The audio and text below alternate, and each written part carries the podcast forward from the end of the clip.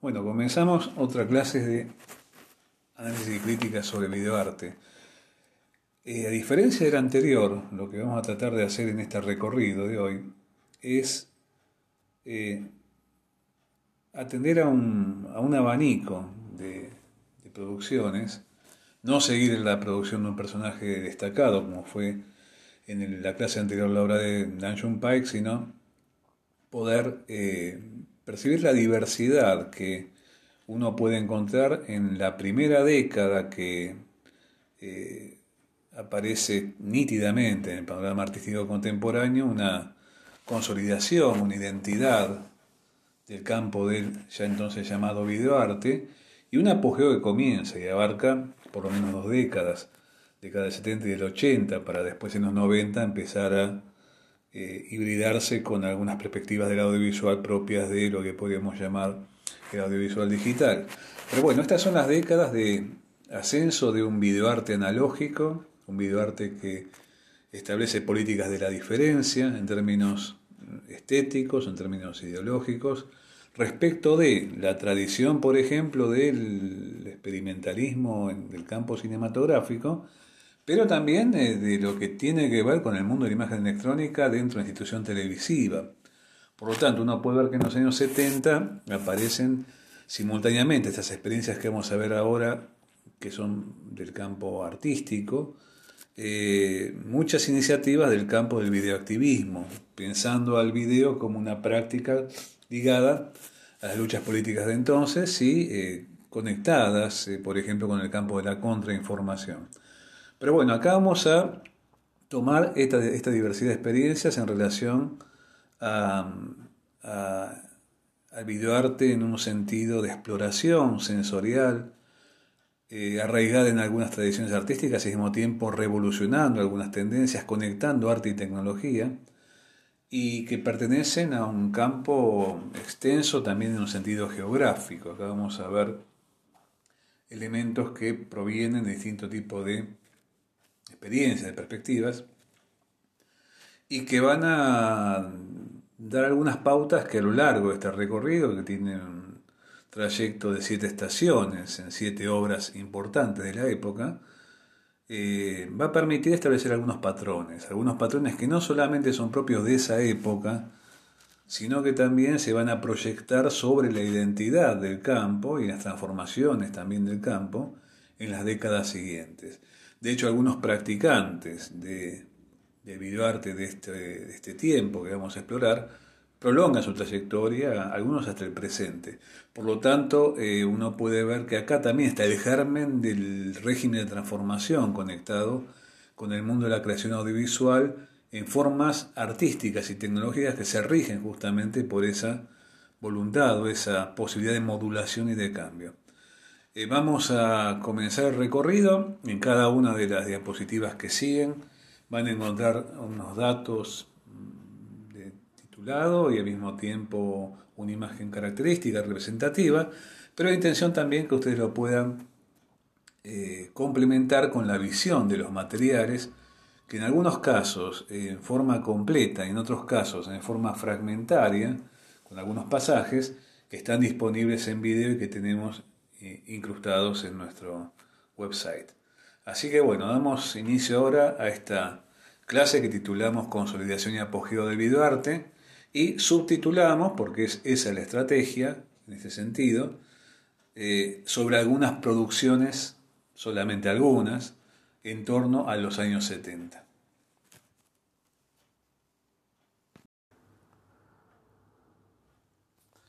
Bien, una pequeña licencia para comenzar. En rigor, la primera obra de la que vamos a hablar, que está ubicada en la diapositiva número 2,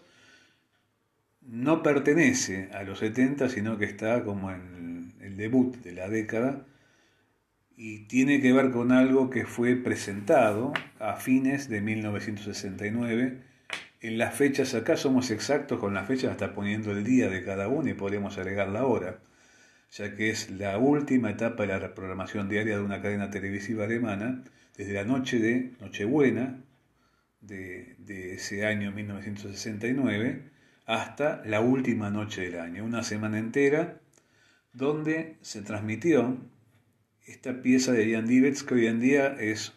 un cortometraje que uno puede ver en distintos museos en el mundo, pero que en ese momento era simplemente una emisión que se iba proyectando en telecine desde la, desde la emisora hacia cada uno de los hogares eh, en los últimos tres minutos de transmisión de cada día. O sea que en el cierre de señal de la cadena WDR3 de Colonia en Alemania, eh, aparece eh, esa imagen que ustedes ven en el monitor, que ahí está capturado de una exhibición en un museo. Eh, esa emisión tenía solamente los créditos en el comienzo, en la primera noche, la televisión como un hogar, el hogar de, leña, donde, donde arden los leños y calientan una casa, y cada noche restante, hasta el 31, se pasaba como si fuera una curiosa forma de, serie televisiva. Ahora, ¿qué serie televisiva? Evidentemente en una serie narrativa, pero eh, sí una serie que mostraba eh, la evolución de un fuego doméstico. Desde el momento que se prende el fuego, el auge de todo lo que implica el crepitar de las llamas y al final, en la noche de, noche final del año 1969, como anunciando la década que viene, se apaga ese fuego que de alguna manera parece ligar al televisor de cada casa, esto se veía en todos los televisores que sintonizaban esa cadena, eh, con la vieja práctica de mirar el fuego ancestral, desde los orígenes de la humanidad, de la familia reunida o de alguien eh, ligado a ese punto de atención y de interés y también de, vitalidad que implica en cada casa estar calentada por un fuego doméstico. Una frase muy famosa de Roland Barthes emulaba esto en relación a pensar la tele como la sucesora del fuego hogareño donde siempre se calentaba la marmita, ¿no? la olla de la casa, y que bueno, a veces mirar el fuego equivalía a mirar eh, la nada, perder la mirada en el fuego, mirar la tele, algo de eso también parece para Roland Barthes convocar de la vieja costumbre de mirar el fuego. ¿Qué mira uno? Mira la tele, no es que mire nada, sino simplemente mira la tele. Es como eh, en esa mirada perdida, en ese fuego electrónico, también ser como capturado por la luz. Implica cierto tipo de contacto con un espectador que se propone como esas polillas que se ven atraídas por la luz, ya que lo que ofrece la luz en ese momento de final de cada día no es ni más ni menos que eh, lo que la televisión ofrece a cada espectador como la irradiación del tubo de rayos catódicos. Comienza la transmisión cuando se ilumina el tubo y el tubo irradia su luminosidad sobre no solamente la pantalla para poder conformar una imagen, sino también sobre el ambiente iluminado eh, por el televisor como ancestralmente eran iluminados por, por el fuego. Por otra parte, ver a ese monitor humilde, viejo, de los años 60, como está ahí en el museo, es un monitor que tiene 50 años por lo menos de recorrido, uno puede encontrar que ese aparato, con esas patitas que se ve ahí, o arriba de una mesa, no es ni más ni menos que un electrodoméstico. Lo interesante es que esta experiencia, Andy Betts, liga al mundo del videoarte con la posibilidad de conectarse con la transmisión televisiva y de hacer de la, mm, de la, de la transmisión televisiva una experiencia artística. O sea que requiere, evidentemente, no solo ser visto en relación a lo que pasa por dentro de la pantalla, sino con una forma de intervención para ver de otra manera configurado el receptor televisivo y el espacio doméstico, ligando justamente a la imagen y a, la experiencia de transmisión simultánea. Aparte, tiene algo de ritual esto, porque ligó a unos cuantos miles de televisores prendidos, donde en ese momento toda la gente, si se asomaba a la pantalla, estaba mirando la misma imagen del mismo fuego, eh, además en una semana muy particular, la última semana del año, que por lo tanto también conecta a esta experiencia con el orden del ritual colectivo. Eh, casi como si fuera un antepasado, por otra parte, de los tan populares en dos décadas más tarde, salvapantallas, ¿no? ¿Qué mirás para descansar la vista? ¿Qué hay en ese sentido de mirar y ver en el régimen de lo que ofrece la televisión? Bueno, esta experiencia es considerada justamente como un punto de partida de esta eh, interrelación tan poderosa entre arte, video y televisión que va a ser uno de los signos de la década del 70 y del 80, mientras el auge del video toma lugar, está la utopía también de cambiar radicalmente la experiencia televisiva. Bueno, en la diapo 3 entra en acción Joseph Boyce. Joseph Boyce, figura fundamental de lo que uno podría llamar una contracara europea a, a, un, a una figura como es Andy Warhol en la cultura americana, Joseph Boyce, con sus célebres acciones, en algunos momentos aparece conectado con la historia del videoarte. De una manera tanto anecdótica aparece en aquella primera exhibición eh, que evocamos en las clases anteriores, donde Nation Pike presenta su piano integral. Boyce participó de esas jornadas, incluso rompió uno, uno de los pianos como parte de una acción. Eh, su versión, diríamos, particular de lo que podríamos llamar performance. Y en este caso, lo que uno encuentra en Fields TV, que podríamos traducir como TV Fieltro, eh, es una acción que desarrolló en varias oportunidades entre el año 66 y 1970, que aparece ahí fechada de esa manera, ahora vamos a ver por qué, eh, en contacto con el mundo del videoarte, no solamente porque estamos viendo ahí algo que implica una especie de combate cuerpo a cuerpo entre él mismo que está eh, actuando en, pleno, en pleno plano eh, frente a un monitor televisivo de la época,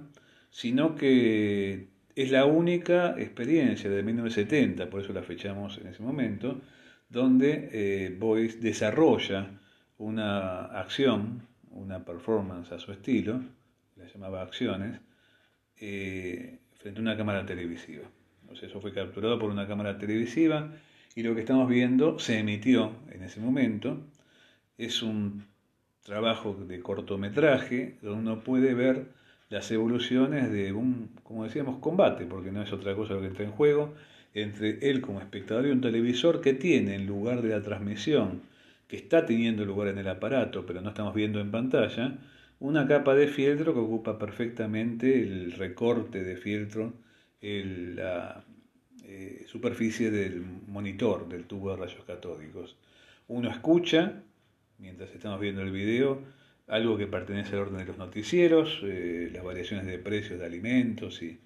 algunas situaciones por el estilo, noticias de tipo económico, y Boyce empieza a desarrollar sus actividades. Si ven el video van a ver que algunas tienen todos los contornos de un verdadero match de box. Otros tienen cierto tipo de, diríamos, ribetes ligados a sus materiales fetiche, no solamente el fieltro del título de la, obra, sino también el fieltro que están viendo ahí en pantalla tapando el tubo, sino, bueno, algunos embutidos y cosas por el estilo. Es interesante ver que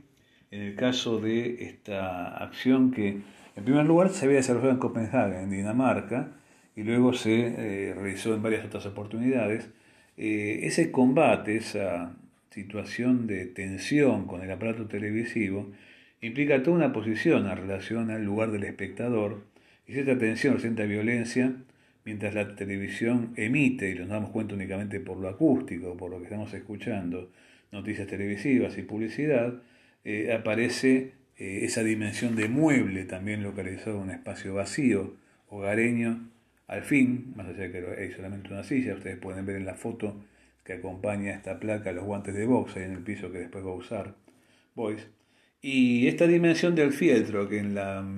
mitología, por decir así, boyciana, cumple una función protectora especialmente vital. No, no hace falta acá entrar en algunas dimensiones biográficas de, de la figura, pero el fieltro para, para, para Boyce es algo que implica una dimensión de, eh, de cuidado y de protección, casi jugando también con la dimensión de pantalla que vimos en el comienzo de la materia, ¿no? la pantalla como un elemento separador, un elemento protector. Acá es realmente interesante ver que lo que se juega en esta situación, esta especie de composición que hace Boyce con esa intervención de un televisor con filtro eh, adelante de la pantalla, es apelar a las dos dimensiones de pantalla. Una la pantalla mostrativa propia del tubo de rayos catódicos, eh, le superpone la pantalla protectora que eh, elimina el contacto con la radiación del tubo. al mismo tiempo, el espectador, acosado por lo televisivo en un sentido audiovisual, se propone digamos, la metáfora no es muy sutil, pero evidentemente forma parte de, lo, brusco de esta maniobra de acción que va a proponer Boyce en el ejercicio de una violencia medio simbólica, medio jugando paródicamente con la violencia física, eh, se propone devolver el golpe. Eh, el objeto televisor, por otra parte, el objeto televisor eh, como mueble doméstico, forma parte también de lo que uno podría llamar cierto tipo de dimensión cuasi escultórica, apelando a la dimensión de objeto encontrado que tiene ese televisor en la obra de Félix. Como eh, pieza única, como hito, como cierto tipo de zona de encuentro que implica también televisión, registro audiovisual en formato eh, primero fílmico y luego pasado a soporte videográfico y como experiencia que también conecta la dimensión de las performances, las acciones de, de Voice con el mundo del el registro audiovisual y también la posibilidad de que esto funcione como una pieza video, esto demuestra por otro lado esa dimensión de hibridación que está en esta concepción del video como encrucijada y no como búsqueda de una pureza basada en una sola forma de expresión. Bueno, si uno tuviera que buscar en la lista de artistas que estamos viendo en esta clase,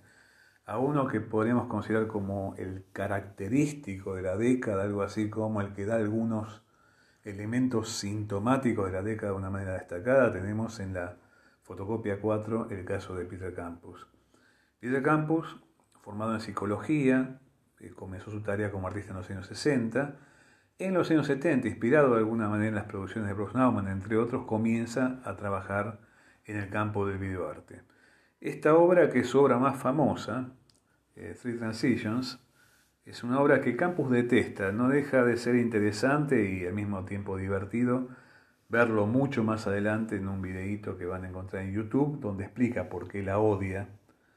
Es sencilla la razón, simplemente es que siempre que se cita Peter Campus en el mundo del videoarte, todo el mundo dice, ah, tres transiciones. Entonces tiene sus razones para detestarla porque hizo otras muchas cosas importantes, pero es como que ha ligado a la... Claro, se ha ligado tanto a este valor fundamental, lo que van a ver en Three Transitions, que evidentemente aparece como su segundo apellido. Entonces, ¿qué ocurre en este caso con tres transiciones? Three Transitions es un cortometraje que en realidad eh, compone tres pequeñas piezas, por eso de tres transiciones,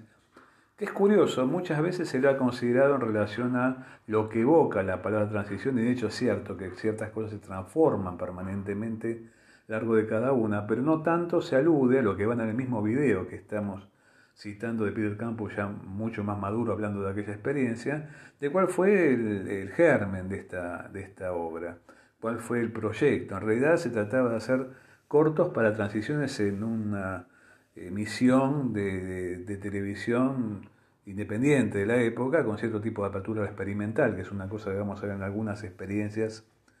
Eh, ya la vimos en lo de Divetz, con la experiencia alemana en la ciudad de Colonia, ya lo vimos en la intervención de, de Voice que fue emitida por la televisión alemana en 1970, y acá lo vemos ligado a esta experiencia estadounidense, donde estas tres transiciones se ponen en acción. Ahora, claro, como lo que vamos a ver acá en estas siete eh, obras de videoarte de los 70, son piezas de lo que se suele llamar en las últimas décadas video monocanal, o sea, video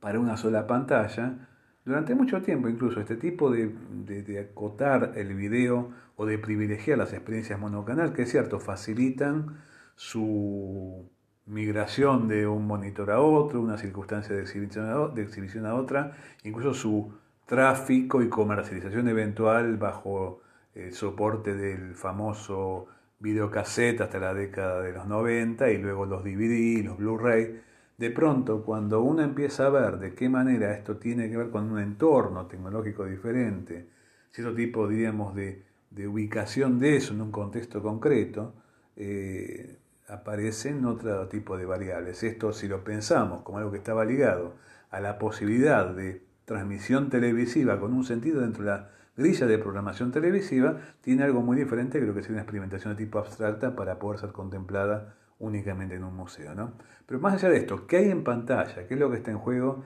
en tres transiciones? Está en juego fundamentalmente lo que es el valor de la experimentación,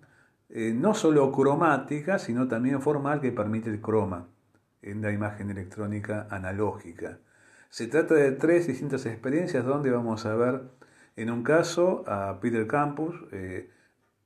asomando a través de la rasgadura de una, de una pantalla, de una tela, eh, donde estaba proyectando su propia figura de espaldas y emergiendo, casi como jugando con la duplicidad de lo bidimensional y lo tridimensional y la realidad y su representación eh, en la primera transición. En la segunda vamos a verlo pintándose la cara con algo que parece ligarle una condición de invisibilidad debajo de la cual surge de vuelta su rostro como en otro nivel de representación. Simplemente ahí Peter Campos estaba pintando su cara de color azul y con blue screen, con pantalla azul, permite que ese azul se convierta en invisibilidad y deja ver lo que había sido tomado en otra eh, toma posterior. Y la tercera aparece conectado con la, perdón, la segunda aparece conectado, eh, acá cambiamos el orden, eh, quemando un papel donde nos encontramos que está su propio retrato ardiendo y bueno, vemos cómo arde un retrato móvil del personaje Peter Campus en la mano de Peter Campus. Desdoblamientos de la imagen en los, tres casos, prolongación en el campo del videoarte, eh, en las tres transiciones de una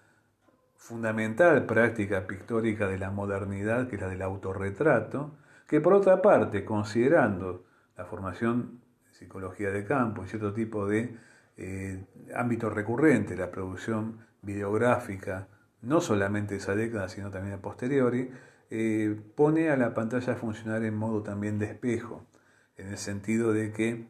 esto ha dado lugar a cierto tipo, digamos, de lucubraciones que pues, se orientan a pensar una dimensión narcisística del videoarte. El problema cuando uno habla de visión narcisística o narcisismo en términos de videoarte parecería apelar a figuras clínicas que no son tan procedentes y menos aún cuando uno usa la palabra narcisismo con un tipo de, diríamos, valor acusatorio o cierto tipo de, diríamos,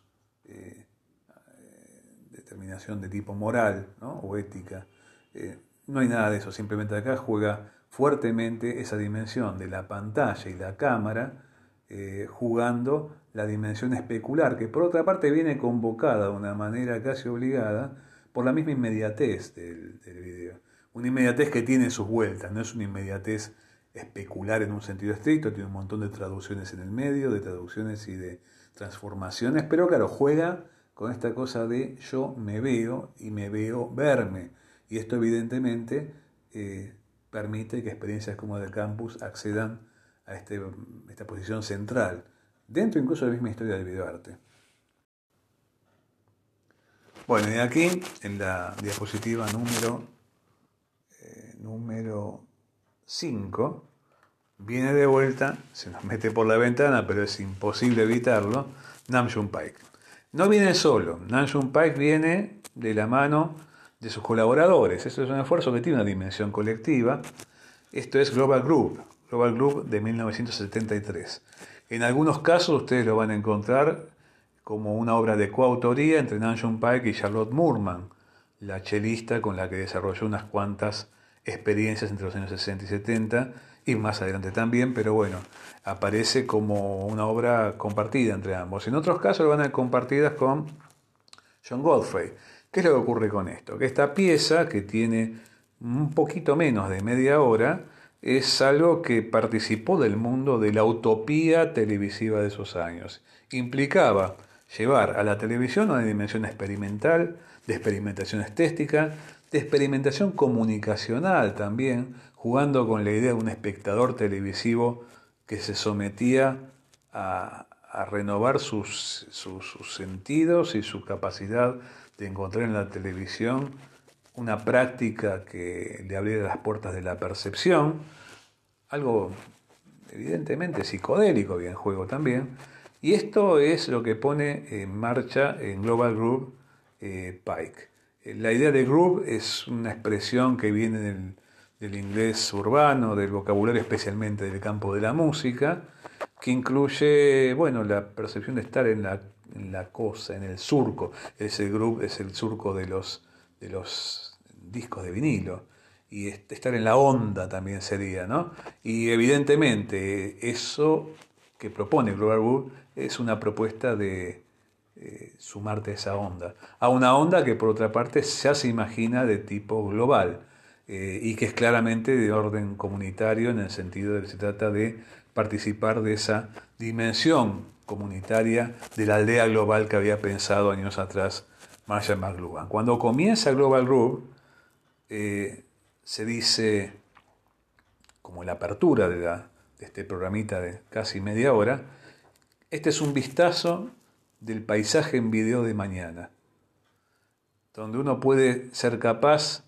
de pasar de una televisión a otra en la Tierra y, que, y donde la guía televisiva eh, es tan gorda como la guía de teléfonos de Manhattan. Eh, este es un poco la, el proyecto que inscribe, o donde se inscribe Global Group en la, en la producción de Pike. Es casi como si fuera un, un tráiler de una televisión del futuro, donde uno puede pasar de una emisora a la otra y uno puede pasar de una programación a la otra y que va haciendo su propio menú, tomando en cuenta que lo que va a pasar por ahí tiene un carácter planetario, casi como si fuera evidentemente una experiencia de contacto ritual en todo el planeta. Esto es interesante porque de pronto lo que se pone en juego es una dimensión en esa media hora de intensísimo collage, no solamente por la forma en que se componen las cosas en pantalla, donde la fragmentación, la sobreimpresión, el juego permanente con los efectos visuales electrónicos en la imagen, eh, trabajan, sino también en cuanto al mismo concepto de qué es lo que se está eh, poniendo en juego y emitiendo en esa media hora. Uno podría decir, bueno, parecería una especie como de condensado lisérgico de un programa ómnibus televisivo, con la salvedad de que esto tiene una corta duración, un programa ómnibus tenía en la televisión televisiva horas y horas de duración en la grilla de programación. Pero bueno, acá había eh, una especie de juego con la cultura pop de todo el planeta, por ejemplo, comerciales de Pepsi pasados por la televisión japonesa, eh, cuestiones conectadas con la cultura de las mercancías a nivel global y la publicidad al lado de una performance de John Cage o de Merce Cunningham o de Allen Ginsberg, o sea, poesía, música, danza. Eh, al mismo tiempo aparecen ahí cierto tipo de reminiscencias de otras obras previas de, de Pike con Charlotte Moorman, eh, o sea, eh, eh, el TV Bra, el sostén para escultura viviente, la que hablamos en la clase pasada, aparecen eh, políticos pero distorsionados con esa televisión revuelta de la que también habíamos hablado. Es casi como una forma neo completamente disruptiva, muy humorística, mezclándolo todo y convirtiendo a todo eso una especie de máquina productora de efectos de sentido fugaces para el espectador que está a la pesca permanentemente de la novedad continua que ofrece la pantalla, eh, en algo que él trata de pensar como una, y lo llama así, televisión participativa. Y esto es interesante porque de pronto en este mismo Global Group es donde Pai va a presentar su idea de participación, eh, perdón, televisión participativa que va a prolongar en instalaciones más adelante conectando al espectador a una dimensión de alguien que juega con la televisión. En lugar de ver televisión, poner la televisión como un instrumento interpretable, como un instrumento que se puede tocar, como quien dice tocar el piano, tocar la guitarra o tocar un sintetizador. Entonces, de pronto, esa dimensión de televisión participativa también involucra una muy curiosa figura dentro de esta utopía que se plantea en la tele de los 70 por parte de Pike, que la de un espectador partícipe y modulador de la experiencia, tan pero tan co-creador como los que están del otro lado eh, manejando los switches en el estudio. Bien, la quinta obra, diapositiva 6. Estas figuras merecerían una clase especial, pero bueno, vamos a hablar un poco más de ellas más adelante, pero acá las presentamos. Udi, Steina Basulka, dos artistas que forman parte de esta, eh, eh, de este tramo inicial de la historia del videoarte, eh, se mantienen hasta el día de hoy, bueno, vigentes. Tanto es así que este año, 2020, hay, empezando a circular, está un, un trabajo largometraje llamado El efecto Basulka, que fue estrenado en Rotterdam y está presentándose en este momento a pesar de la pandemia global. Uno puede ver en internet las noticias de este trabajo que todavía no ha llegado a nosotros, pero que resume una experiencia de 60 años de práctica. Eh, Steina Basulka eh, es música, es islandesa, violinista, y conoció a Woody Basulka en los años 60. Basulka era ingeniero, poeta,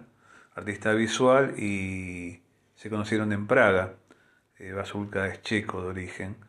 Y ambos, europeos, se mudan a Estados Unidos en la década de los años 60. Entonces, eh, van a Nueva York, se conocen en Praga primero, van a Nueva York y empiezan a trabajar en Nueva York como artistas, lo llamaríamos con un vocabulario de más adelante multimedia. ¿no? De hecho, eh, Buddy Basulka, como desarrollador de proyectos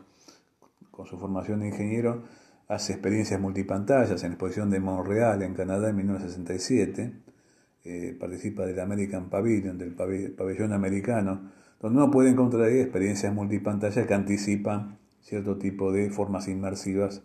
que van a ser desarrolladas en años posteriores. Y se conduce del cine al video. Cuando se conduce del cine al video, es desde el campo de la tecnología y la creación artística y la creación poética, junto con Steina Basulka desde el campo de la música al video, en un recorrido que ya vimos, por ejemplo, desarrollado en el caso de Pike, también lo puedo ver en otros videoartistas, que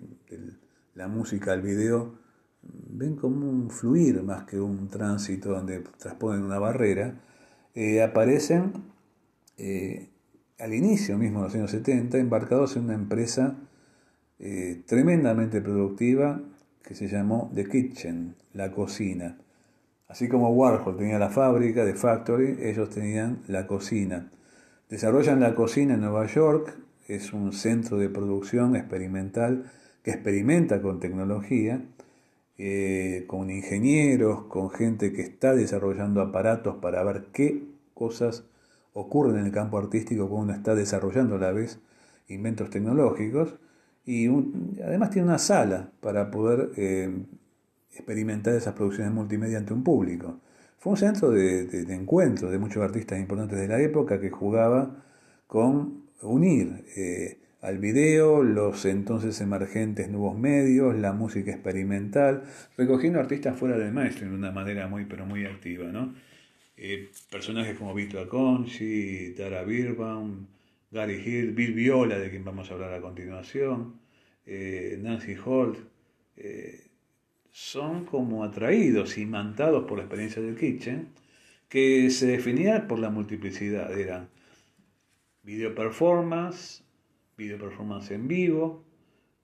procesamiento de imagen en video, instalaciones mediales y un agregado interesante que es lo que llamaban experimentos en percepción. También destaca la utopía de jugar en la transformación sensorial, intelectual y afectiva del espectador con lo que planteaban. De hecho, sus experiencias involucran romper incluso con la, restricción del marco de la pantalla, es casi como una obsesión en los Basulka esta idea de romper el, margen de la pantalla, el marco de la pantalla, para empezar a ofrecer una imagen en transformación. O sea, liberar, en sus propias palabras, la imagen fuera del cuadro.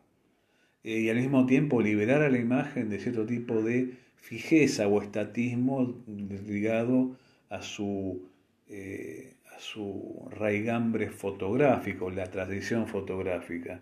De hecho, esta idea de romper el encierro en el frame, en el cuadro, y modular a la imagen a partir de la idea de señal, Steina Basulka va a ser muy, pero muy eh, contundente en esto. Ella prefiere hablar de señal en el sentido que tiene una señal también, como una señal de video, una señal de audio para alguien que trabaja en arte sonoro. Y la experiencia que traemos acá, que ustedes pueden ver en YouTube, que es casi como una especie de desafío perceptivo para el espectador, es esta noise campos de ruido. Eh, esto es ni más ni menos que un trabajo que implica eh, la modulación de una imagen a partir de cierto tipo de experiencias, de manipulación con aparatos que van modulando. Esto que por otro lado es ni más ni menos que la interacción de un círculo en el centro de la pantalla que juega con esa idea de agujero y de vacío al mismo tiempo que parece ocupar la pantalla y el entorno que lo rodea eh, con esas dos, digamos, dimensiones, dentro, fuera, adelante o atrás y las pulsaciones que van a ver desarrollándose en este sentido. Eh, esto realmente es una experiencia extrema, porque de hecho es como si estuviéramos sometidos como espectadores a esto que ellos llamaban experimentos en la percepción. Y como hablábamos en el caso de, eh, anterior de, la, mm, hipótesis de Pike de una televisión tocable o interpretable, acá la idea de eh, jugar eh, con el video apelando a la dimensión del inglés play. El play que es reproducir también implica la dimensión de juego o de interpretar, se pone de una manera muy activa en el centro de la experiencia. Es explorar no solamente la imagen, sino que es explorar el hardware. Durante mucho tiempo esto uno podía conectarse con la experiencia analizándolo en términos de texto audiovisual o de imagen en el sentido de algo ya elaborado en el contacto con un espectador que se sienta a verlo. Pero lo que es interesante es que es importante remontar en el origen de estas experiencias algo que implica la idea de considerar esta imagen como propio un acto de interpretación por parte de los artistas, que en este caso son Stena y Woody Basulka. Bien, y vamos ahora en las últimas dos estaciones de esta clase a encarar el contacto con Viviola, que uno podría considerar que los artistas que estamos viendo en estas clases, tal vez el más unánimemente considerado como eh, unos artistas fundamentales del final del siglo XX y comienzo del siglo XXI, artista a secas, no solamente como videoartista o artista audiovisual, sino eh, con un portador de una obra que lo pone mano a mano a dialogar con las experiencias en artes visuales, con las experiencias en la música contemporánea, con experiencias que de alguna forma u otra también se arraigan con la misma tradición del arte en Oriente y Occidente de los últimos siglos. Es una propuesta. Por un lado aparece ligada una especie de vocación de ascetismo muy poderosa y una ambición igualmente poderosa. Lo que estamos viendo aquí, en la diapo número 7, es una pieza temprana en video de Bill Viola, llamado el estanque reflectante,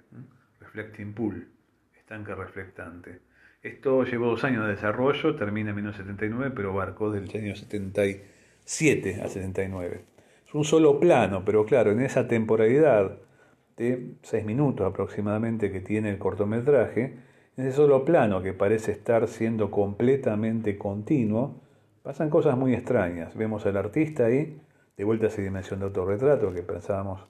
previamente, pero claro, no ligado a la cercanía propia de un autorretrato, sino en, medio de un entorno que nos liga, bueno, al mismo título del video que es estanque reflectante, que permite ver su cuerpo desdoblado en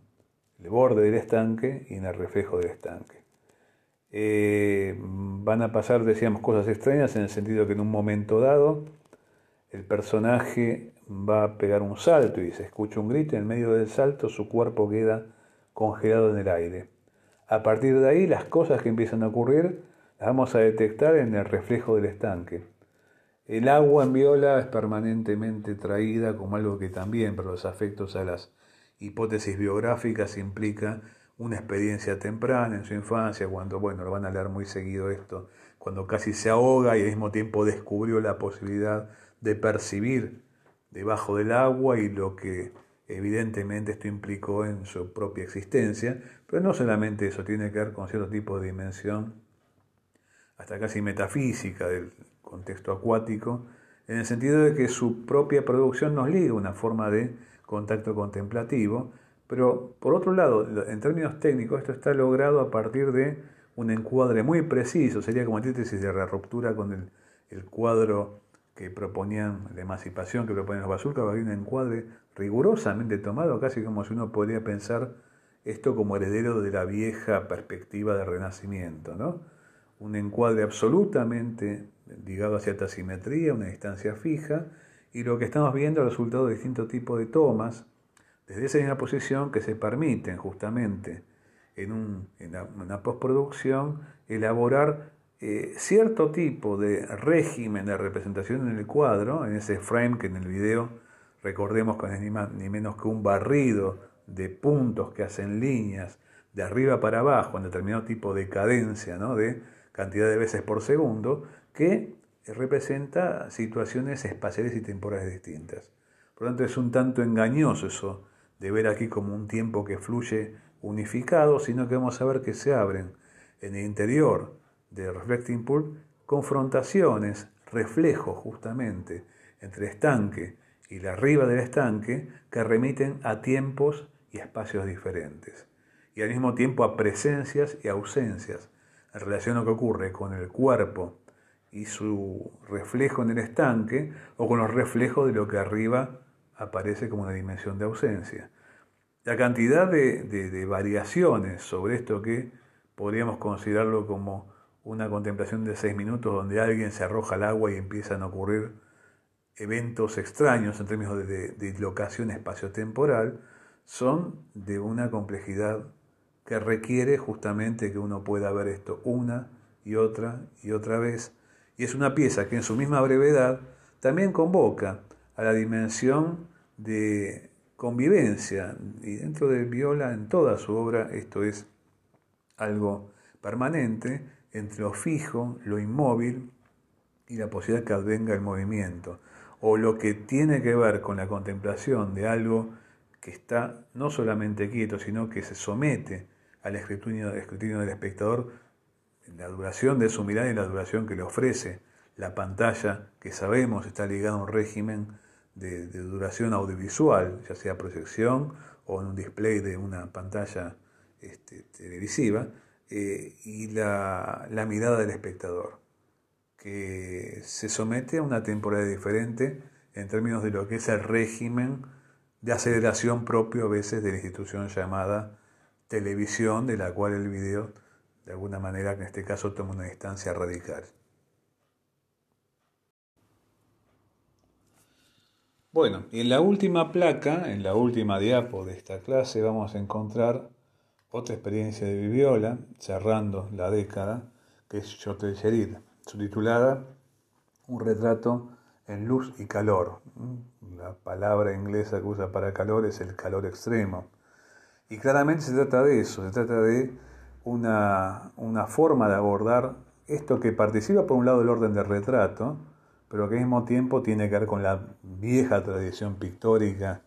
del paisaje en Oriente y Occidente, que implica la contemplación de un espacio para, de alguna forma, abismar al sujeto en la contemplación de ese espacio, considerando aquí el régimen temporal que implica la creación audiovisual. En este trabajo de cortometraje eh, lo que encontramos es como una síntesis de cierto tipo de tradiciones en las que Viola va a nutrir su trabajo que implican eh, no solamente cierto tipo de referencias de orden de las artes visuales, sino de tradiciones contemplativas de la naturaleza y también de cierto tipo de depuración o de espiritualismo que se ligan por una parte al extremo oriente, como es el caso, por ejemplo, de, su, de la influencia en su obra del budismo zen, o la tradición de los maestros sufíes en, el Oriente Medio, a la cual esto se conecta por una razón geográfica. Yotel Sherid es una locación eh, tunecina. Por lo tanto, lo que encontramos acá es una forma de observar que participa de esa relación entre sujeto y objeto que Viola va a llevar a un extremo, donde incluso lo que estamos contemplando no solamente es una forma de observar el paisaje del desierto y el paisaje eh, circundante, ligado acá a lo desértico y a la soledad, y lo que uno podría llamar estos grandes planos generales muy extremos, sino también a la misma posibilidad de percibir eh, el régimen de, percepción involucrado en el sentido de sus distorsiones, sus alteraciones posibles eh, por ejemplo, por acción del calor. como cuando en el desierto las olas de calor desde el suelo del desierto van como haciendo ondular lo que uno ve en el horizonte. Ese tipo de juegos en la percepción son muy importantes en el de Sherit porque de pronto introduce una dimensión atmosférica poderosa. Cuando uno habla a veces en el campo audiovisual de crear atmósferas, a veces pareciera que la palabra atmósfera nos lleva a una dimensión casi metafórica, ese concepto de atmósfera. No, acá hay que entender en un sentido meteorológico, en un sentido físico. Se trata de esa atmósfera que permite que uno perciba como alterado por las condiciones atmosféricas del calor y la luminosidad extrema. Luminosidad que parece por momentos convocar efectos de ceguera, en el sentido de una iluminación que deja la pantalla al borde del blanco absoluto. Como en la pieza anterior, Reflecting Pool, uno encuentra acá un trabajo meticulosamente encuadrado con una cámara en un trípode, buscando el mejor ángulo, como si fuera el del pintor que está buscando dónde poner su, el, pie para este, el caballete para su, pintura. Aquí Viola está como escogiendo algunos ángulos que nos van a llevar como una especie de viaje extremo, porque el trabajo comienza tomando algunas imágenes en el medio este americano, en la zona desértica de Saskatchewan, en el medio este americano, y de pronto de ahí se conduce a, planos tomados eh, en, Túnez, en Chot del Cherit. Eh, lo que uno eh, encuentra en este tránsito que liga un desierto con el otro, con esos colores pasteles que, de pronto parecen evocar las acuarelas que hizo Paul Klee también cuando tuvo su viaje casi iniciático. Uno podría considerar a Túnez y lo cual dejó un testimonio visual fascinante. Eh, acá eh, eh, lo que está buscando Viola no es solamente algo del orden del retrato, de la contemplación de un paisaje como un arreglo compuesto en términos espaciales, sino percibir las modulaciones que el tiempo, el calor y la luminosidad van elaborando en esto que es una experiencia fuertemente temporalizada. En sentido, hay algo de orden de lo rítmico, de las cadencias, de la modulación, de la visión que son tanto más importantes en este arte del tiempo, que es el videoarte, como lo que implican las dimensiones espaciales y que tienen que ver con el arreglo de lo que ocurre en el marco de una pantalla en este video eh, monocanal. Un sentido de suspensión está en juego, que implica una suspensión también en términos de lo que serían las prácticas de contemplación eh, habitual para acceder a, perforar esa percepción habitual y poder eh, ver de una manera distinta, radicalmente distinta.